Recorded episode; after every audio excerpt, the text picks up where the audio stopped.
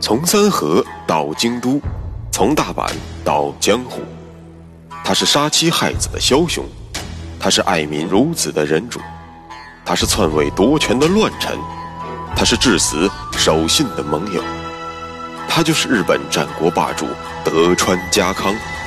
本节目由喜马拉雅 FM 独家播出。有缘相逢，有幸守候，各位听众朋友，大家好。我是主播大师，有话说。上期节目，咱们说到了秀吉志在必得的发动的侵朝战争，在前线的小西行长等将领看来，根本就是蛇吞象般的不切实际。而当一个契机出现，小西行长决定停止这场可笑的战争。这就是大明使者沈惟敬的到来。咱们本期节目就从这里接着说。之前之所以不能停战，那是因为大明始终没有掺和日朝战争。这就像是自家孩子莫名其妙的被从小巷子里跳出来的混混差点打死，当家长的如果不出面，这事儿自然不能算完。此一时，彼一时。此刻终于可以谈了，因为大明的使者终于来了。而且，小西行长认为此刻和谈，并不算是日本在大明面前丢了面子，因为就在几个月前，由他亲自指挥的平壤防守战，把大明派来的三千部队几乎全歼，这就展现了日军不俗的战力。这就是小西行长的观感。一方面，他知道和谈势在必行，日本不可能战胜甚至吞并大明；另一方面，通过一场漂亮的战役，给日本争取了更多的与大明谈判的筹码。这下，您总该好好聊聊了吧？不过，这只是小西行长的一厢情愿罢了。大明派来的这位沈忽悠，唯一的目的只是拖延几个月的时间，从而避免朝鲜过早被灭国，使得大明失去了战略缓冲带。和谈，哼，有什么好谈的？咱们还没有正经八百的交战，凭什么和谈？这就是大明上下真实的心理活动。可这些小西行长并不知道。沈维敬和小西行长聊了半天，大有相见恨晚之感。小西行长提出了保留日军在朝鲜的部分据点，并且允许重新开启中日之间的勘和贸易等条件。没想到，沈大忽悠居然全部答应了，并且兴冲冲地跑回了辽东，向被窝经略兼兵部侍郎宋英昌汇报了和谈的条件。宋侍郎的答复也很简单，让他们都滚蛋，否则没得谈。可是故事的下一幕，令人震惊的一幕出现了。已经明知大明兵部态度的沈大忽悠，或许是过于执着于自己拖延时间的任务，担心日军一怒之下继续攻击，破坏了大明的筹备作战周期，居然信口开河的。替大明答应了小西行长的和谈条件，并且还增加了封秀吉为日本国王的允诺。天知道这个王到时候谁来兑现？倘若秀吉得知自己刚刚被一个市井大忽悠封为什么狗屁日本王，估计要一口血喷在键盘上的。不过这都不重要。毕竟，小西行长所期待已久的和谈终于成功了。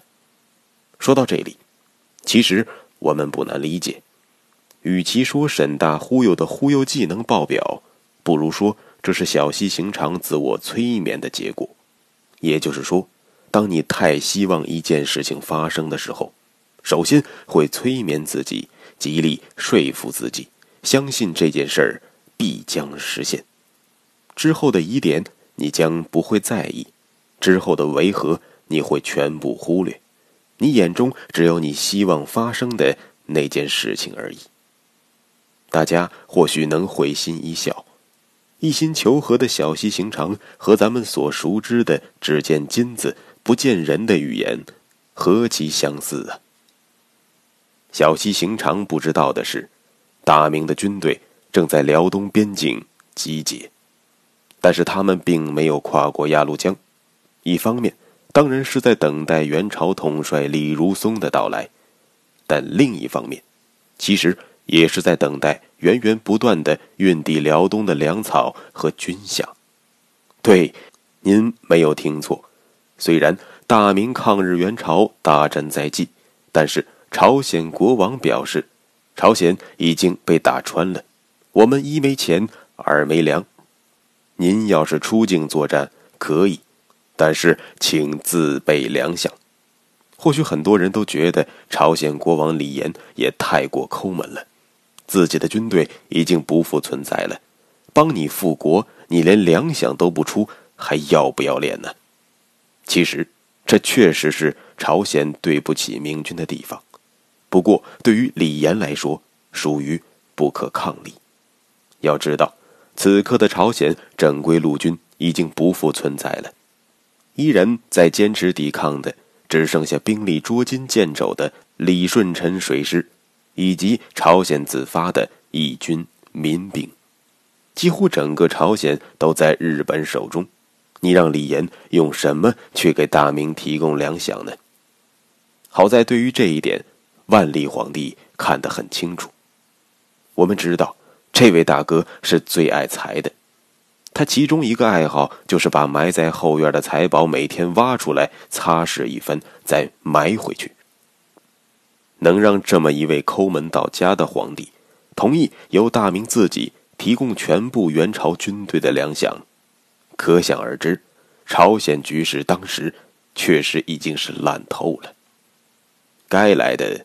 总会来的，李如松来了，粮饷准备停当，大明军队跨过了鸭绿江。面对朝鲜国重臣柳成龙的劝阻和朝鲜君臣口中神乎其神的日军，李如松冷哼了一声，便领军向平壤挺进了。或许计策和退让。只是留给弱者辗转腾挪的空间，而真正的强者向来只需要一路平 A 过去就是了。不过，守备平壤城的日军是小西行长所部的精锐部队，毕竟不是像朝鲜军队那样的简单人机，仅靠平 A 是不行的。于是，李如松决定非常大方的给守备平壤的日军。来一波 Q W E R，也就是放一波技能。啥技能呢？大炮，各种规格、各种用途、各种杀伤力的大炮。我们知道，日军主要的远程武器是铁炮，可是别看他们叫炮，其实只是火枪罢了。而明军所释放的是如假包换、童叟无欺的火炮。当大炮遇到了火枪，平壤城头的日军被恐怖支配着。不过，到底是经历了一百多年的战国洗礼，日军的抵抗意志还是非常强悍的。一番狂轰滥炸之后，明军发现城头的日军依然死战不退。李如松也很无奈，不过这种焦灼仅仅是暂时的。因为由朝鲜所守备的南门已经被明军攻破了。这里说的朝鲜，指的就是投向日军的朝鲜军队。而短短几个月的时间，日军中朝军的数量居然远远超过了抵抗部队。朝鲜当时的战斗意志真的是令人啧舌。就此，大量的明军涌入了平壤。日军也只得从东门逃出平壤，但是要命的是，东门外是大同江。朝鲜的纬度和北京有些相似，如果我没记错的话，当时正值正月，而大同江并未风动。剩下的就不用我多说了，送给日本一个字：惨；两个字：凉凉。但是他们的遭遇并不值得同情，因为从他们踏上朝鲜的那一刻起，从他们向平民举起屠刀的那一刹那，就已经注定了他们自己的结局。平壤即刻，明军在平壤站稳脚跟之后，李如松让副总兵查大寿带领数百骑兵去南边打探军情。可是，这位查大寿技高人胆大，越走越远，过程中还打残了很多沿途的小股日军，真的是如入无人之境。查老大打嗨了，继续纵马驰骋，这一直就追到了。笔提馆。到了此刻，他才发现不对了，怎么对方的人越打越多呢？于是便命人冲出重围，向李如松做了汇报。查大寿是李如松的父亲李成梁的家将，从小就看着如松长大。听说查叔叔被包围了，李如松怒了，随行的四千明军，他分作两部。由自己率领最为精锐的两千人先行，而副将杨元带领后续的两千人作为接应。很快，李如松一头扎进了重围之中，看到了查大寿。查叔叔派人报信，其实是要让李如松不要轻军冒进。没想到这位小少爷为了救自己，不仅没有撤退，反而带着两千人就冒冒失失的。赶来救援了，查大寿心里很感动，也很难过。对于老爷和少爷的情谊，绝不能让李如松死在这里。就这样，本已丧失斗志的查大寿部数百骑兵，随着李如松的出现沸腾了。很快，日军见识到了李如松敢于轻军冒进的底气，那就是。这支由他李氏父子打造的关宁铁骑，顾名思义，这是一支骑兵部队，没错。但同时，这支部队还配备了火枪、三眼神冲，远程可以射击，子弹打光了还能抡起来当冰铁大棍。铁棍在战马奔驰势能的加持之下，发挥了极大的威力，而这威力的结果。就是让几万日军围着这不到三千人，居然打了个平手。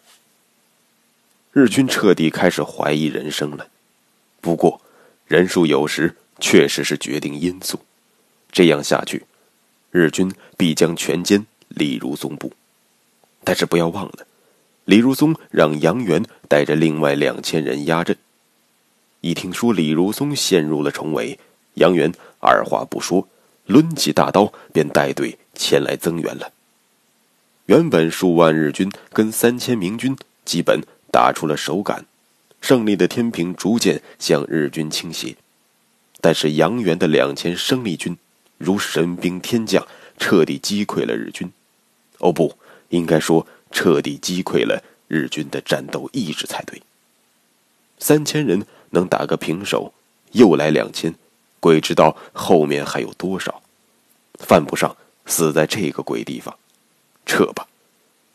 而随着一支部队的撤离出场，其他日军也都纷纷开始撤退了。李如松倒是见好就收，迅速收兵，因为一旦当对面的日军知道眼前的这五千人就是明军的全部，那可就废废了。可明军不知道。抱头撤退的小西行长等日军也不知道，此刻，李如松的手几乎颤抖到无法紧握缰绳。您应该听明白了，这是一场侥幸的惨胜，或者说是一场平局而已。但是，碧提馆之战的意义，却绝不仅仅是干掉了数千日军那么简单。而是向日军渗透了对于大明军队战斗力的一种恐惧之情，这是最为重要的。此后，日军基本就再也不跟明军打野战了。也就是说，平壤之战打破了日军不可战胜的神话，碧提馆之战则彻底扭转了日军在朝鲜的进攻态势。所以，如果仅仅把碧提馆当作是单纯的遭遇战来看的话，那可就是小看了此战对于战局的深刻影响。此后，出现了很多搞笑的场景，大明军队在与日军死磕，沈惟敬却不断的与小西行长眉来眼去，最终居然还真是让他搓成了和谈，甚至前往明户屋参见了丰臣秀吉。剧情太过狗血，人物太过模糊，逻辑。太过玩笑，我真的不知道该怎么去描述这段事情。